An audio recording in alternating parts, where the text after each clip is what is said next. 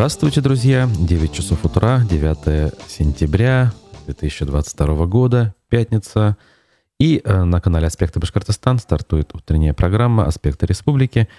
Веду ее сегодня я, Руслан Валиев, и Никита Полянин за звукорежиссерским пультом обеспечивает техническую сторону нашего вопроса. А именно, у нас трансляции в YouTube, ВКонтакте, Одноклассниках. И, как всегда, я вас призываю ставить лайки, писать комментарии, всячески э, участвовать в нашем разговоре. Как во время разговора, то есть прямо сейчас, если вы нас смотрите, так и после его окончания. Э, делитесь своими соображениями, наблюдениями, может быть, даже информационными поводами, э, которые есть смысл подхватить и э, осветить более подробно либо в наших эфирах, либо в виде информационных заметок, которые мы э, публикуем э, в оставшееся, скажем так, от эфиров время. А, в режиме э, нон-стоп. Это все можно читать на сайте аспектымедиа.ру. Заходите на него. Там, э, в принципе, найти можно все, не только новости, но и все эфиры. А, значит, все это с иллюстрациями. Ну, как принято на любом сайте, в общем-то, информационном. У него есть мобильная версия. Также попасть туда можно легко с телеграм-канала «Аспекты Башкортостан». Тоже подписывайтесь. Очень удобно. Все в одном месте. И функция обратной связи также обеспечена. А сегодня мы а, в экспресс-режиме с вами пообщаемся, поговорим о том, какие события произошли на основе публикации республиканской прессы, послушаем фрагмент программы «Аспекты мнений» с политологом и директором Института стратегических исследований Республики Башкортостан Владимиром Савичевым.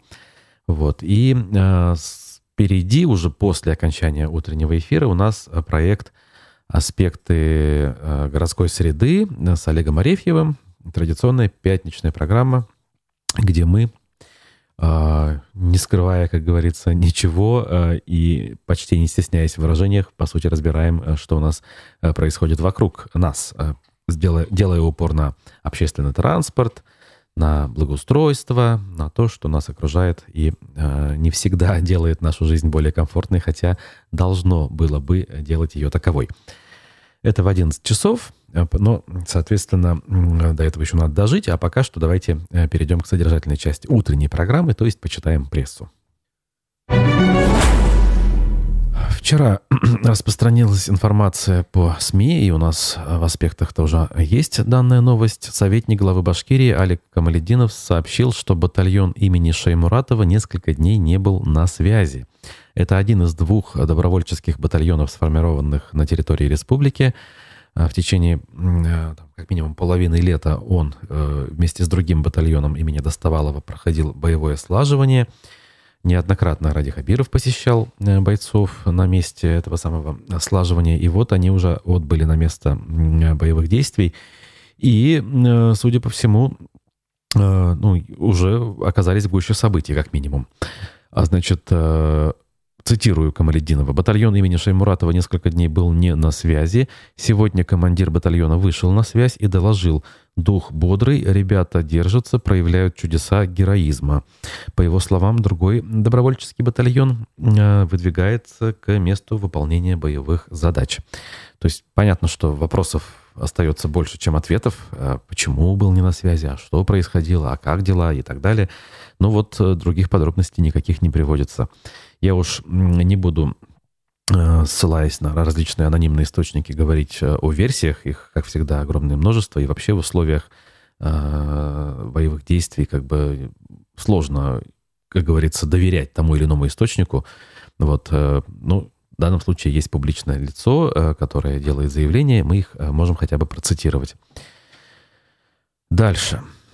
Э, такая вот, знаете, и курьезная, и Показательная история одновременно. Антимонопольная служба признала рекламу ресторана с ежом в шотландском килте непристойной.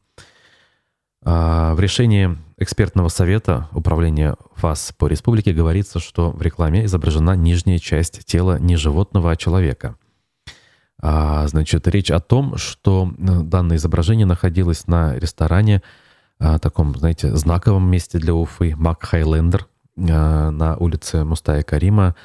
Э, ой, как, подождите, на Карла Маркса. Почему на Мустая Карима тут сказано? Конечно, на Карла Маркса. Чернышевского на перекрестке расположен э, данный ресторан. Так такой, знаете, атмосферный, как принято говорить в таких случаях, духом Шотландии пропитанный. И как внутри, так и снаружи, в общем, вся эта атрибутика соответствующая использовалась. Оказывается, в ведомство поступили жалобы с просьбой проверить баннер ресторана на наличие непристойных и оскорбительных образов. А, в результате коллеги из э, Уфы-1 обратились к а, основателю данного ресторана, э, ресторатору Игорю Баринову, который, а, значит, что на это дело ответил – это привлекает внимание и поднимает настроение всем, но почему-то в нашем городе это теперь воспринимается как извращение. Не ценят у нас творческий подход. Тех, кто пытается действовать разнообразно, прижимают, говорят не высовываться. От этого руки опускаются. Хочется уже покрасить все в черный цвет и написать «Да пошли вы». Я сначала хотел биться за свои права, но это же бесполезно, сетует предприниматель. Э, э, ФАС также пояснили, что э, хоть символом заведения является животное, в рекламе изображена оголенная нижняя часть тела не животного, а человека. Баринов подтвердил, что выполнит постановление ведомства и сменит вывеску, что, как он отметил, обойдется непредвиденными расходами. Ну, что я тут скажу? На самом деле, конечно, это веяние времени, на мой взгляд. Это все ложится в знаете, общий ряд тех событий, которые нас сейчас окружают, когда мы ищем, э, ну, если не врагов, то вражеские элементы, даже там, э, где э, ничего подобного даже и близко нет. И как бы не удивлюсь, если в развитии вот этого тренда рано или поздно найдутся такие умники, которые скажут, что в принципе а, рестораны с неместной кухней, они вражеские, как бы по наш, к нашему э, укладу э, настроены, поэтому нужно их ликвидировать. Пока до этого не дошло, кто-то скажет, зачем, Руслан, подсказываешь? Ну, я думаю, что тут и без подсказки э, найдутся у нас горячие головы, способные на такие нехитрые умозаключения. Дурное дело нехитрое, да, если я правильно помню русскую поговорку. Дальше. А, жителя Иглино, убившего собаку, приговорили к 300 часам обязательных работ. Прецедентная история а, произошла. Мировой судья судебного участка по Иглинскому району приговорил 62-летнего местного жителя Юрия Панченко, который истязал и убил свою собаку. Как сообщает пресс-служба прокуратуры Башкирии, он признан виновным в жестоком обращении с животными, повлекшим его гибель или увечье. Как установил суд, в мае обвиняемый во дворе своего дома в селе Иглино подвесил на самодельном турнике за металлический ошейник свою собаку, а затем избил животное обухом топора. Собака скончалась от полученных травм. Подсудимый признал вину, прокуратура просила для него 350 часов обязательных работ. Ну вот, дали ему в итоге 300. Сложно, конечно, представить себе и как-то попытаться объяснить, что э, двигало, значит, данным мужчиной, какая ярость э, стала причиной того, что он ее выместил на собственном псе. Но прецедент э, хорош в том смысле, что дело стало достоянием общественности, и состоялся реальный суд, и человек осужден. Да, понятно, тут реального срока, наверное, требовать никто и не хотел бы, Э, но вот э, реальное наказание в виде обязательных работ это вполне себе повод другим подобным элементам задуматься над своим поведением, да и в принципе обществу как таковому. Так, Дальше, продолжая вот эту вот печальную околокриминальную тему, да не около, а, собственно, криминальную тему, коммерсант сообщает о том, что завершено расследование убийства трех студенток из Башкирии. Нашумевшая история, о которой мы в свое время и на радио у себя рассказывали. В чем ее суть? СКР, Следственный комитет по Оренбургской области, завершил расследование уголовного дела в отношении 30-летнего Александра Лазарева – а он обвиняется в убийстве трех лиц, сопряженном с изнасилованием и насильственными действиями сексуального характера, изнасиловании с применением насилия и угрозой его применения к потерпевшей и другим лицам, соединенные с угрозой убийством. Ой, тут целый ряд статей, даже все перечислять не буду. Установило следствие, что вечером 29 сентября 2021 года обвиняемый в окне квартиры на первом этаже жилого дома по улице Молодежной в городе Гая увидел незнакомых девушек, студенток из Башкирии. Дождавшись, когда они легли спать, он зашел в квартиру через, через незапертую дверь и, угрожая ножом, изнасиловал девушек, а затем убил. Одна из потерпевших, которой удалось выбежать из квартиры, была убита во дворе дома. Чтобы скрыть следы преступления, обвиняемый поджег квартиру. Э, Лазарева удалось задержать спустя три дня после того, как он угнал автомобиль в Орске и попытался скрыться от преследования сотрудников ДПС. Впоследствии следователи установили, что Лазарев 15 августа, то есть еще до данного эпизода, изнасиловал жительницу Гая, которую подвозил на автомобиле. Следователи нашли одежду и орудия преступления, которые пытался спрятать подозреваемый, провели молекулярно-генетические экспертизы, опровергнув его ложные доводы, а также провели психолого-психиатрическую экспертизу, которая установила, что в момент совершения преступления он был полностью вменяем. Ну, теперь суд э, предстоит. Опять-таки будет интересно понять, в какую сторону будет двигаться Фемида в данном случае. Ну, как опять же свидетельствуют э, наблюдатели, скажем, э, юристы, которые бывают у нас в студии, э, когда рассматриваются такие, знаете, общегражданские дела, никак не связанные с общественно-политической повесткой, суд все-таки у нас стремится более или менее быть э, непредвзятым, скажем, и рассматривать дела по существу, беря во внимание аргументы э, той или иной стороны. Хотя тут тоже, наверное, без перегибов э, не бывает, да, то есть и в эту сторону тоже надо обращать внимание общественности. Так, э, Пруфы тут нам пытаются объяснить, почему в Единой России Республики Башкортостан отменили партийную конференцию. Действительно, как бы, наверное, не совсем заурядное событие, когда конференция — это ежегодное событие, крупное, да, у любой партии. Э, так вот, когда она обычно проходит в определенное время и вдруг отменяется, это вызывает вопросы. Э, в партии официально ссылаются на занятость главы Башкирии. Они официально намекают на токсичность в связи с уголовным делом брата Карине Хабировой. Это вот кто опять-таки э, намекает? Интересно, источника однозначного, конечно, здесь не приводится. А, значит, ранее стало известно, что секретарь Генсовета партии Андрей Турчак при этом не примет участие в конференции башкирских партийцев, что должно было означать доверие к ним из Москвы. Но то ли этого доверия нет, то ли сам глава республики стал токсичным в связи с уголовным делом Романа Бабаяна, но визит московского функционера был отменен, делают вывод коллеги из Паруфов.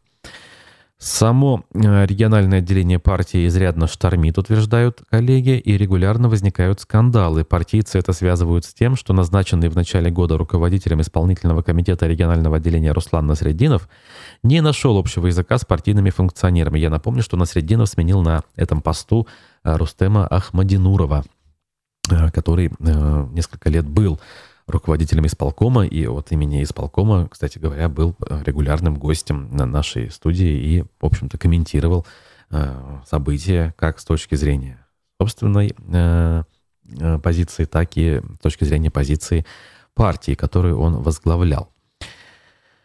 Назначение Насреддинова в свое время продавил зам руководителя администрации главы Урал Кельсенбаев, пишет э, Пруфы. Чиновник хотел через него получить контроль над партией и денежными потоками и перево... а, в период предстоящих в следующем году выборов в Госсобрание. Ни много ни мало. Однако ходят слухи, что Насреддинов вышел из-под контроля Кельсенбаева и выстроил коммуникации с Александром Сидякиным, который ушел в федеральные структуры.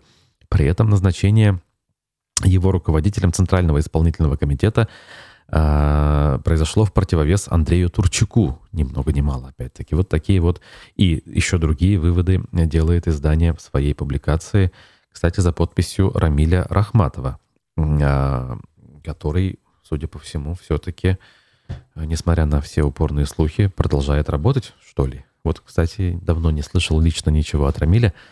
Неплохо бы выяснить все-таки, а что же там в этом смысле происходит? Так, Башавтотрансу снова подарили автобусы. Ну вот видите, что не пятница, так новости про автобусы. И нам есть о чем поговорить чуть позже с Олегом Арефьевым в своей э, программе «Аспекты городской среды». А, значит, руководителям филиалов Башавтотранса, пишут профы, передали ключи от автобусов большой вместимости марки «Нефас». Это вот «Нефас» последней модификации, э, модели 5299, те самые, которые обычно описываются как комфортабельные, э, с электронным табло, тахографом для водителей, системой видеонаблюдения, кондиционером, который не используется, и USB-розетками. Вот всегда буду добавлять вот это, да, кондиционером, который не используется. Так, 26 э, штук, оказывается, доехали до Уфы. И вот, как всегда, их сфотографировали, выстроив около Уфа-арены. А, значит, а, министр транспорта дорожного хозяйства Александр Булушев э, передавал ключи самостоятельно, на сей раз без главы республики и сказал, что мы поддерживали и будем поддерживать Башавтотранс новыми автобусами. Главная задача, которая стоит перед предприятием, это добиться качества обслуживания пассажиров, создания комфортных условий и соблюдения расписания движения. Вот прям слова какие замечательные. Полностью, конечно, я за э, то, чтобы это все было реализовано. А в понятие добиться качества обслуживания я бы все-таки включил э, пункт в виде максимального использования тех опций, которые в техническом смысле заложены в новую технику. Например, включал бы в летнюю жару кондиционеры. Нефазы эти вмещают до 105 пассажиров.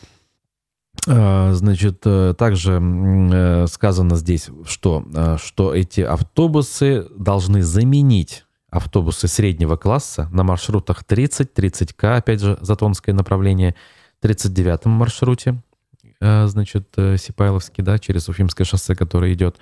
57-м Дюма иммунопрепарат 21-я э, больница и 226-й ДОК, соответственно, и НОРС. Мега, насколько я понимаю, в этом конце конечная остановка была сдвинута с некоторых пор. Выйдут они на улицу в полном составе, найдутся ли для них водители, технически все ли с ними в порядке, вопросы остаются. Посмотрим, что сегодня э, Олег э, на эту тему скажет в программе.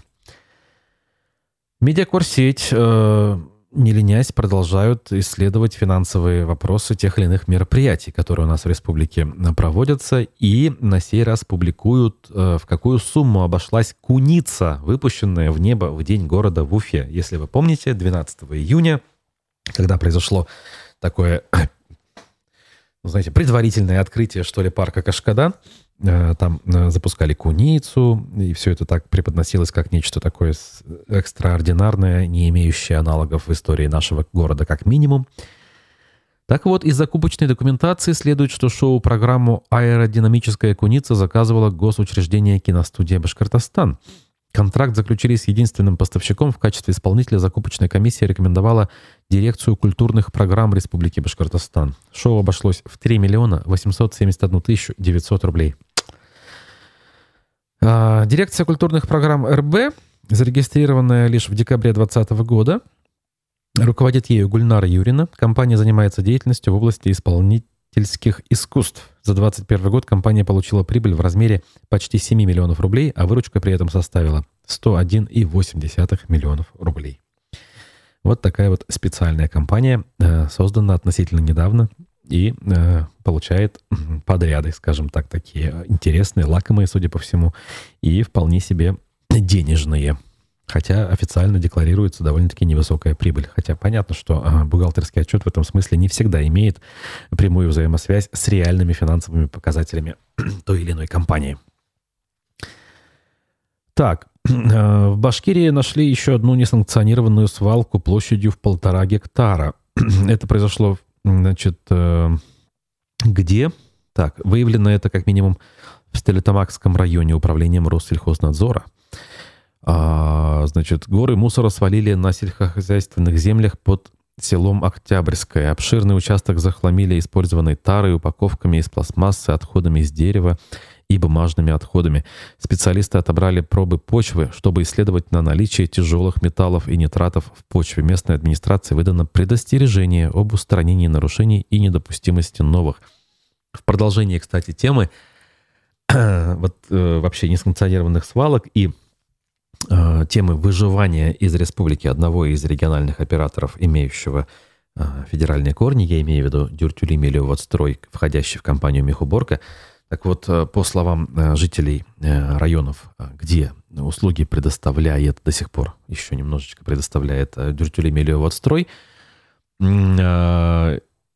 эти самые услуги стали предоставляться сильно хуже, чем это было. Это все началось после того, как давление стало оказываться на эту компанию со стороны нашего Белого дома. Так вот, э, для того, чтобы как-то из ситуации выкрутиться, ведь люди привыкли свой мусор уже в контейнерные площадки выгружать, местные администрации там изыскивают, скажем, средства, как это у них называется, находят какие-то машины, которые э, вывозят этот мусор, но, понятно, не на официальный полигон э, в 100 километрах там или в скольки, который находится э, в Дюртюлях, а в э, обычные площадки, которые раньше использовались в качестве свалок и располагались рядом с селами, там, с райцентрами и так далее.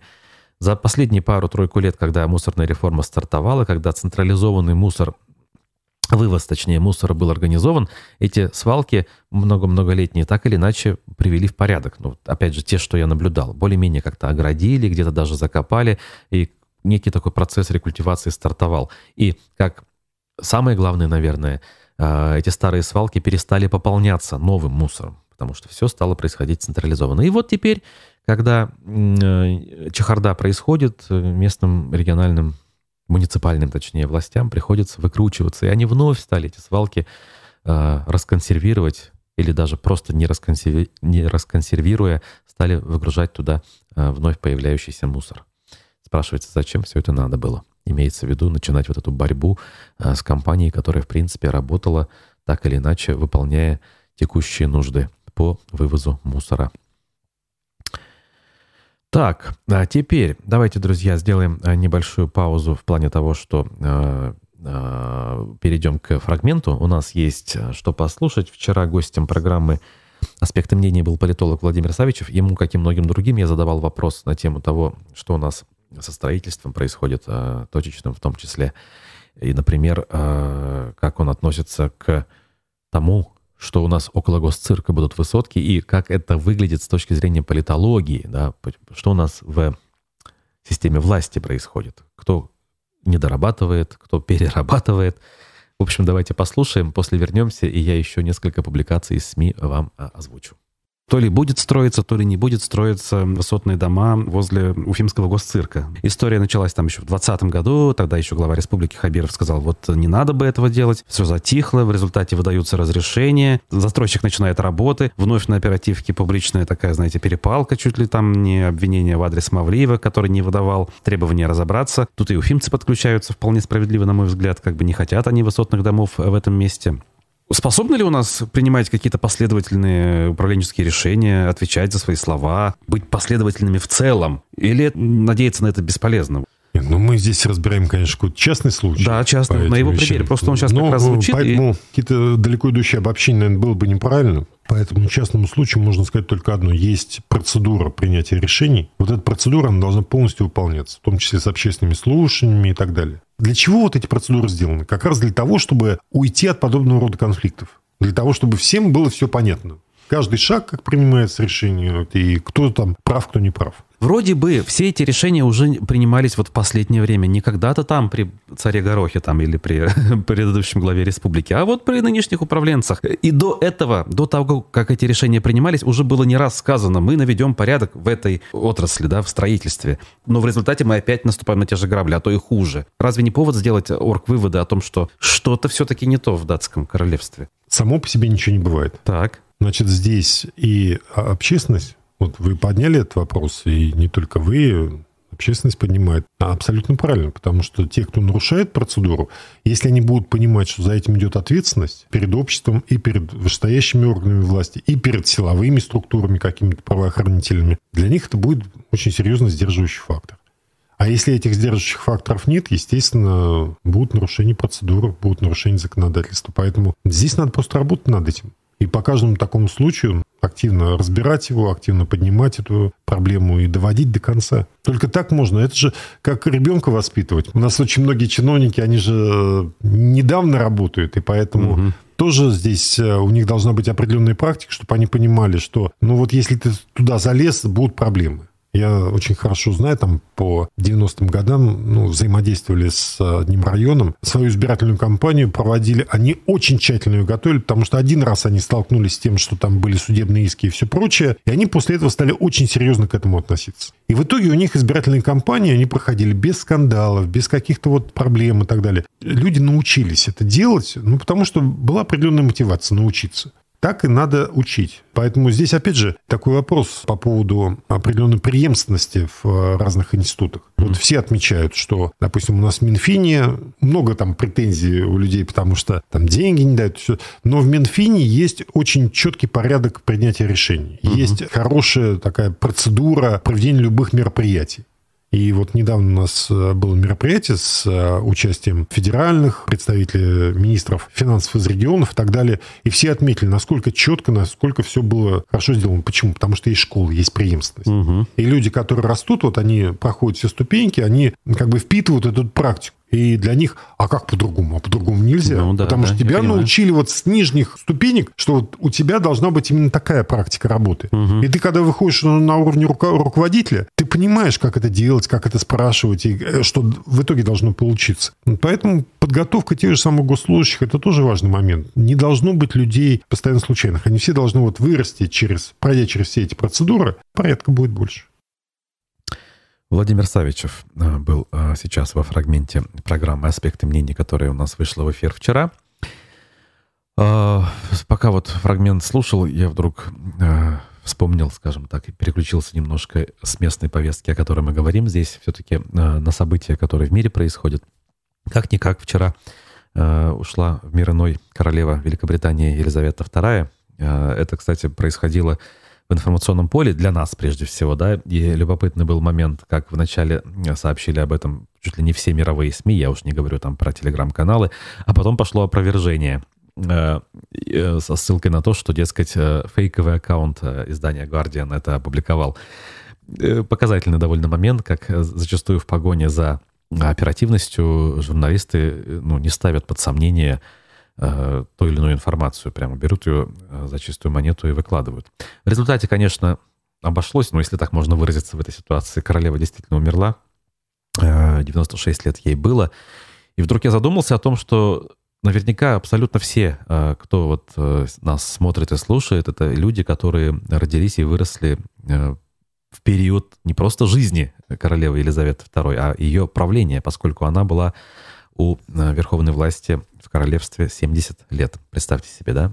То есть 70 лет мы считаем уже людей, ну, старыми, ну, как минимум, очень пожилыми, и это вообще выход э, на пенсию даже э, по новым нашим увеличенным э, правилам это уже пенсионеры.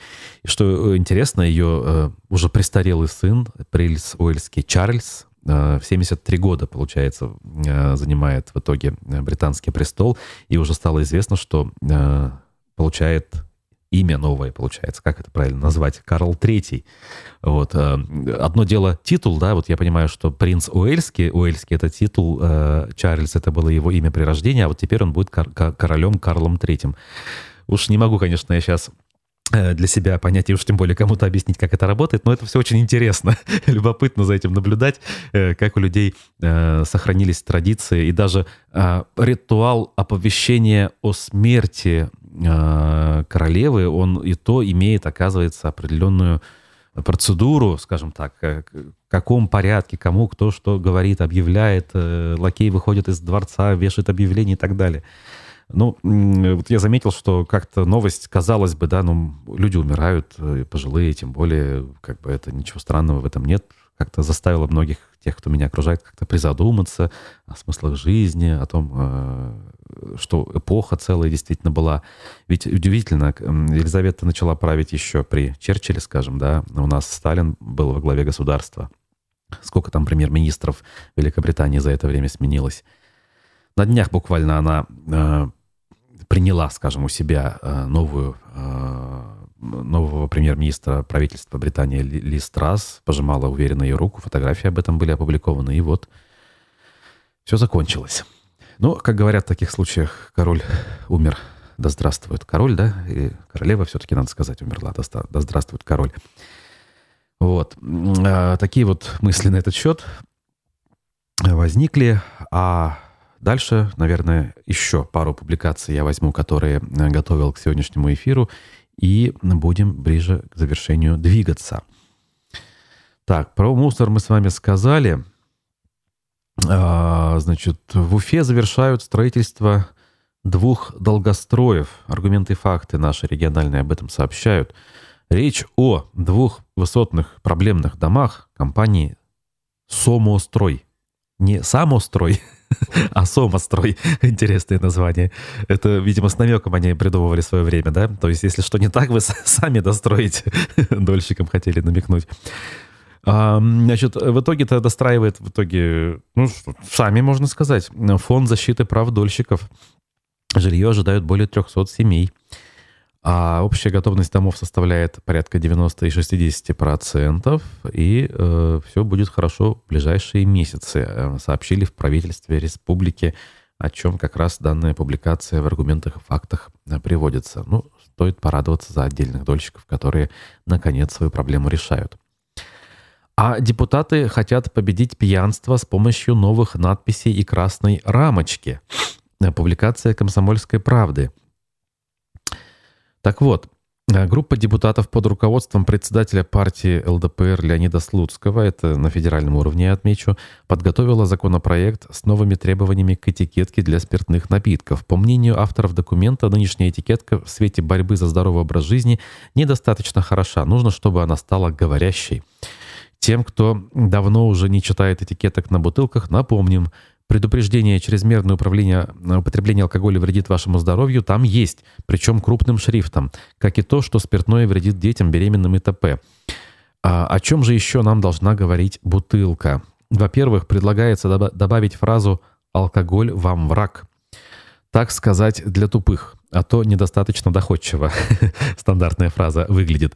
Во-вторых, все предупреждения о вреде для конкретных категорий граждан, дети, беременные женщины, водители и прочие должны быть в красной рамочке на белом фоне и занимать не менее 20% этикетки или упаковки.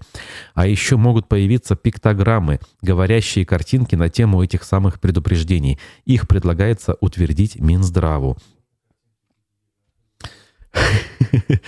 Да, вот подсказывает Никита картинки в виде ежа э, с э, голым низом, как у нас вот э, на ресторане. Было теперь уже. Мнения насчет предполагаемых новшеств высказываются разные. В частности, есть угроза, что на винной этикетке действительно важную для потребителей информацию о напитке в итоге придется печатать мелким нечитаемым шрифтом, чтобы уместить в нужном объеме говорящие банальности. С другой стороны, опросы показывают, что за время, когда на пачках сигарет у нас стали печатать веселые картинки с полумертвыми, легкими и прочими страшилками, число курильщиков в стране сократилось. По данным ВЦИОМ, в 2013 году, когда стартовала кампания по оформлению пачек сигарет, страшными картинками доля курящих составляла 41%, сейчас 33%. Правда, некоторые эксперты считают, что такой прогресс достигнут вовсе за счет других факторов. Вот я вместе с этими экспертами совершенно согласен. Это рост стоимости табака, запрет на курение в общественных местах – а, значит, э, а также, в принципе, мода на здоровый образ жизни. Вот это да. Ну, картинки, вот, э, по-моему, все-таки никого особо не останавливали. Ну, я отмечу, это все пока инициатива наших самых противоречивых и веселых депутатов от ЛДПР. Будет ли она принята, э, пока не ясно, разумеется, потому что, скорее всего, какая-то дискуссия еще разгорится на эту тему. Вот такая у нас с вами, друзья, картина на сегодняшнее утро. Надо сказать, что э, погода у нас такая, знаете, ближе к октябрю сейчас э, по э, тому, насколько она влажная и какова температура. Но синоптики обещают, что э, в ближайшее время будет теплее, там до 20 градусов, как это бывает в середине сентября традиционно. Ну, то есть бабье лето, так называемое, оно ожидается в обозримом будущем. Э, через полтора часа, еще раз напомню, в эфире «Аспекты городской среды» с Олегом Арефьевым. А пока я с вами прощаюсь. Хорошего дня всем желаю, успехов в труде, впереди выходные. Также желаю хорошего отдыха. Берегите себя, увидимся.